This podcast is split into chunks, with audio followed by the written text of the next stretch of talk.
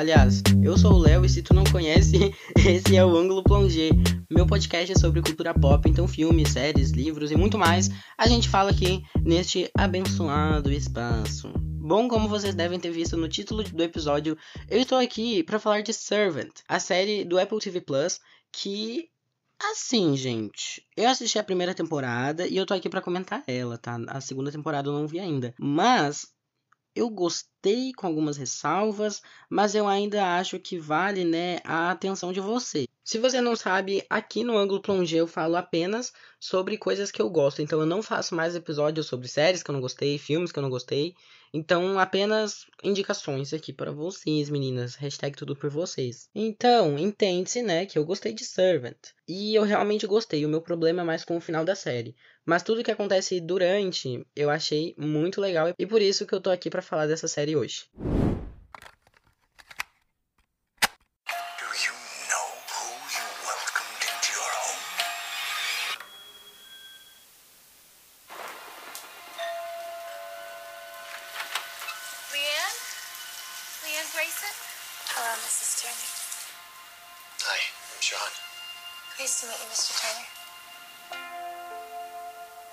A beautiful home. She is a godsend. I was expecting someone older, less weird. We hope you'll treat our house as your home. I'm sure you and Jericho will form an instant bond. She's cool with everything? She knows the situation.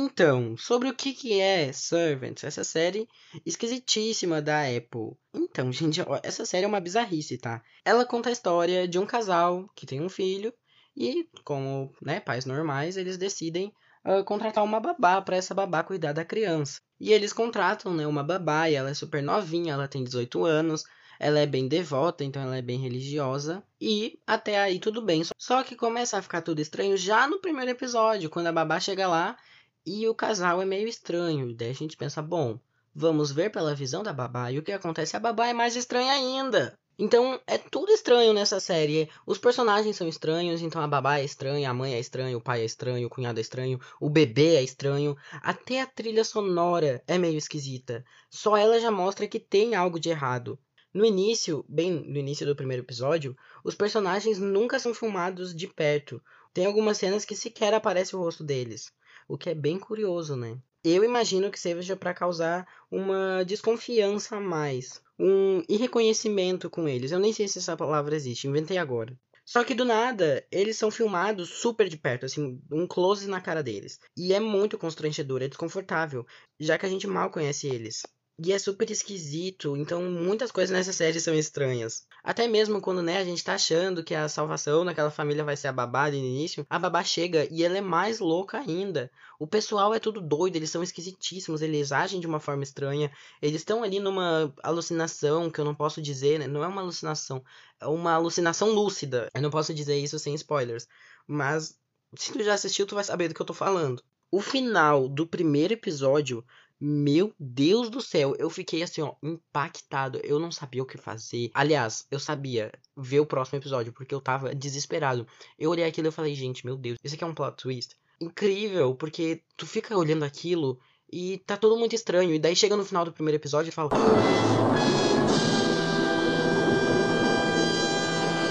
Deus do céu. E também começa a acontecer um monte de coisa muito estranha mas aparentemente nenhuma delas tem alguma conexão, o que deixa mais estranho ainda, porque tu não vê sentido no que tá acontecendo. E eu sei que só durante a série inteira eu ficava assim, ó, Shyamalan, Shyamalan, eu te amo, a cada plot twist dessa série tava me deixando mais fissurado. É uma daquelas séries que tu vai assistindo e tu não consegue parar, porque cada episódio vai acontecendo uma coisa que tu, tu não entende. Simplesmente cada descoberta deixa cada coisa mais curiosa, mais suspeita, fazendo a gente tentar entender o que realmente está acontecendo ali. E quanto mais tu assiste, mais segredos começam a aparecer, né? Não necessariamente serem revelados, mas tu sabe que existem segredos ali. Por todos os lados, todos os personagens têm segredos. E eu tava amando isso, porque a gente não sabe nada além do que tá acontecendo no presente.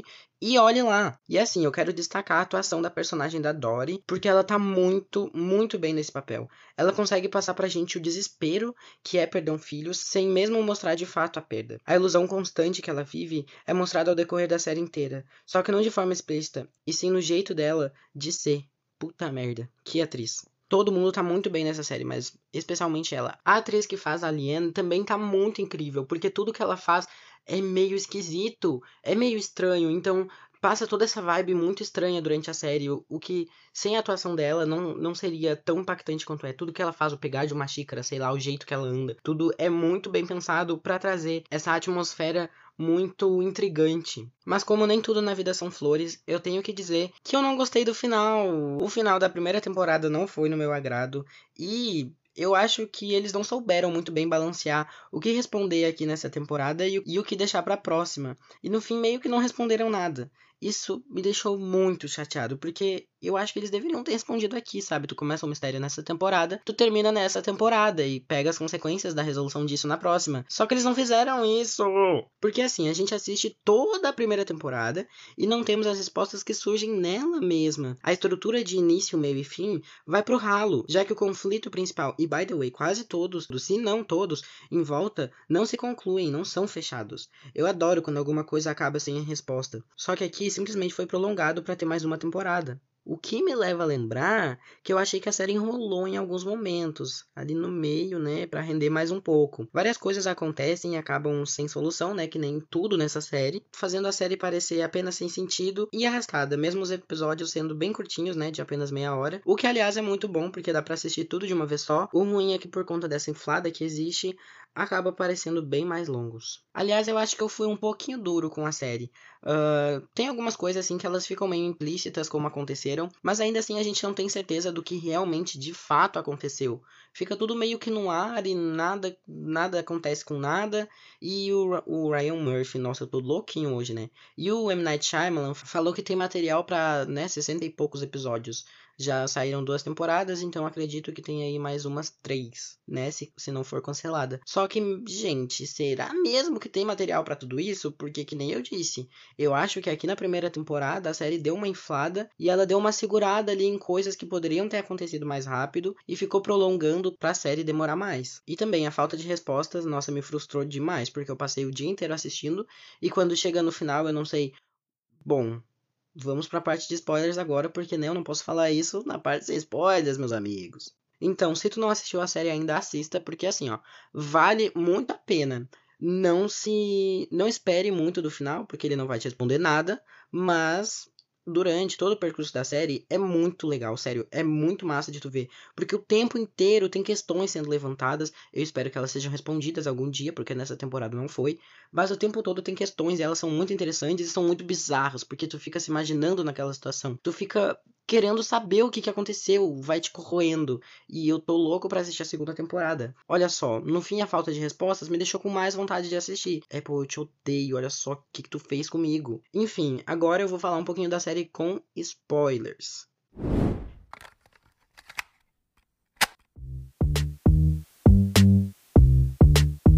Gente, pelo amor do Santo Deus, Santo Cristo o que é essa série? Que que, que, que entendeu? Que, como assim tinha um. O pessoal perdeu o bebê e botou um bebê de boneco, e daí o boneco vira bebê de verdade, e depois ele vira boneco de novo? Como assim? O que rolou? Eu, eu quero entender, eu quero respostas. Eu tenho algumas teorias, só que, né, a segunda temporada já saiu, então eu não vou nem comentar elas aqui. Mas eu senti muita falta das respostas, porque no fim a gente não entende da onde que surgiu o bebê de verdade, a gente não entende o que era o passado da Liane, quem, né, quem são aqueles tios dela, quem são aquele culto, o que, que aquela galera quer. A gente não entende muito bem como que o verdadeiro Jericho morreu. A gente também tem aquela questão do cachorro que aparece, que agora que eu me lembrei disso. Mas tem aquele cachorro que aparece, ele é super esquisito, e daí ele morre, daí ele volta. E daí tem também o grilo, gente. O grilo, pernilongo, sei lá, o que é aquilo que parece, né? Aparentemente ele morreu e depois ele voltou. E por que caralhos a Lian comeu um pedaço de pérola? Gente, sério, são muitas questões nessa série. E para mim, meio que nada tá fazendo sentido até agora. Gente, as farpas, que, o que que são aquilo? O que, que é aquilo? Aparecendo farpa dentro da garganta do cara, pelo amor de Deus, como que ele não morreu? Enfim, são muitas questões e eu quero uma respostas para ela. Por favor, M. Night Shyamalan, você prometeu Bolsonaro, você prometeu. Ai, até corta essa parte porque eu odeio o nome desse demônio. Mas assim, Apple, você prometeu o que eu quero respostas, sério, por favor, me deem respostas. Eu sou fã, eu quero service. Não, brincadeira. Mas assim, eu amei Servants. Eu só acho que, né, essa. Como vocês podem. Como vocês podem ter percebido, eu acho que eu fiquei meio órfão ali quando a série acabou e não tinha as respostas que eu tava esperando. Mas, né, enfim, vamos assistir a segunda temporada e eu volto aqui para dizer o que eu achei. Se eu não tiver gostado, não vai ter episódio. Então meio fica aí o spoiler. Então, né, fiquem ligados. Se tiver episódio, vocês já sabem. E se não tiver, vocês já sabem também. Enfim, meus seguidores, faz tudo por vocês, meninas. Mas eu espero que vocês tenham gostado do episódio. Assistam Servants, que é muito boa. As questões que são levantadas nessa série são ícones, são maravilhosas. E, bom, esse foi o episódio de hoje. E agora vamos para a dica do dia. Então, eu não sei se vocês perceberam, mas eu tenho dado algumas dicas recentes aqui como um termômetro para o Oscar. Então eu já falei sobre alguns filmes que talvez sejam cotados para o Oscar. Então, tipo Ataque dos Cães, eu já falei aqui, Titana, eu já falei aqui também. Uh, tem mais alguma coisa, mas eu não me lembro mais. Mas enfim, hoje é dia de falar, né? A dica do dia é Identidade, o filme da Netflix com a Tessa Thompson. E cara, que filmão! A primeira coisa que eu reparei enquanto assistia Identidade foi a fotografia simétrica, refinada, suave até com a tela 4x3, né, que é uma tela menor, ou seja, tem aquelas taxas pretas, que encaixa perfeitamente as personagens em cena, muitas vezes centralizadas. Já de início eu percebi também que fica bem claro a Rini sendo uma pessoa tímida, né, que ela quer se passar despercebida, com o chapéu cobrindo os olhos e esse ar muito de misteriosa. Quando ela tá com a Claire, que é uma pessoa conhecida, ela fica mais à vontade, com o rosto de fora. Mas quando o John chega, a postura dela muda no mesmo segundo. E aqui eu quero, né, falar sobre a atuação da Tessa Thompson, que, gente, ela consegue mudar a expressão exatamente no mesmo segundo em que o cara entra no ambiente, sabe? E, nossa, ela tá brilhante demais. Eu sou muito fã da Tessa Thompson. E aqui eu acho que ela mostrou todo o potencial dela brilhantemente. Quanto mais palavras são expelidas e a trama se desenvolve, mais nojento se torna. As frases preconceituosamente explícitas ou apenas veladas estão presentes em todo o filme e é embrulhante, é nojento, eu não sei que sinônimo usar para descrever isso. É, enfim, macabro. É macabro realmente parece um filme da época, né, dos anos 20 ou dos anos próximos ali, porque a fotografia submete a isso, o jeito das personagens de entonar as palavras, né, o sotaque e tudo mais, e até mesmo o áudio remete a essa época. O diálogo da Rini com Hugh é simplesmente foda. É sem palavras. A discussão sobre as pessoas acharem os negros de pele mais escura, né, entre aspas, palavras deles, tá, gente? Mais atraentes, fecha aspas, por pura curiosidade ou vontade de experimentar o diferente, algo que não está acostumado é como um fetiche muito bizarro. É muito importante, eu acho que eu nunca tinha visto uh, uma crítica sobre isso em algum filme ou série, já que é uma coisa bem estranha. Ah, tipo, acha essa pessoa mais atraente porque tu não está acostumado com aquilo que tu está vendo nela, então muito, sei lá, bizarro, nojento talvez. Uma coisa que eu achei muito interessante assistindo esse filme e refletindo sobre ele é que o que importa, na verdade, é como a sociedade te enxerga. A Claire é uma mulher negra, mas que por ter a pele mais clara, acaba usufruindo de inúmeras vantagens se comparada com outras pessoas negras. E que aqui temos dois extremos: uma pessoa que usa disso e que se infiltra no meio da elite branca, e outra que continua sua vida nas origens do seu povo. E é por isso, ao menos no meu entendimento, que essa segunda, né, ou seja, a Rini, tem uma impressão de que a outra está traindo a sua raça, porque ela, né, tá renegando isso para se tornar, entre aspas, branca. O tempo inteiro temos a sensação de claustrofobia oferecida por essas tarjas pretas que eu falei, né? Que tanto simbolizam os negros que vivem sufocados pelo sistema, quanto pela Claire que está em um lugar que não é bem-vinda, quanto pela população LGBT que não é mostrada, mas pode ser sentida durante vários momentos de flerte entre as protagonistas do longa. Eu não acho que o filme deva se explicar por ser 4x3 ou ser normal, enfim, mas eu acho que quando tem essa explicação se torna muito mais interessante, porque é um motivo pro filme ser daquele jeito. Então ele quer trazer essa claustrofobia que é sentida por essas comunidades e pela e pelos personagens mesmo.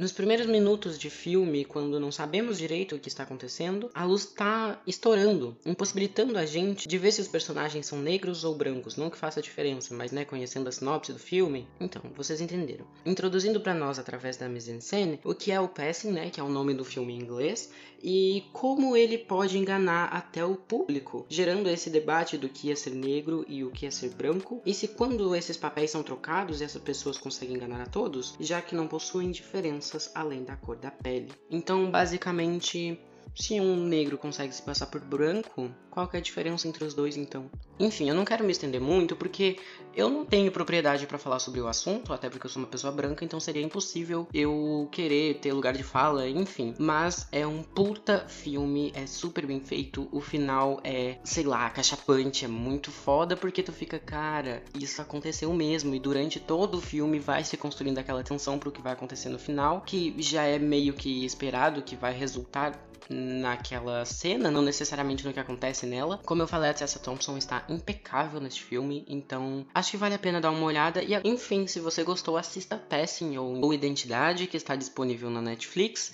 E esse foi o episódio de hoje, gente. Espero que vocês tenham gostado. Semana que vem eu tô de volta e au revoir!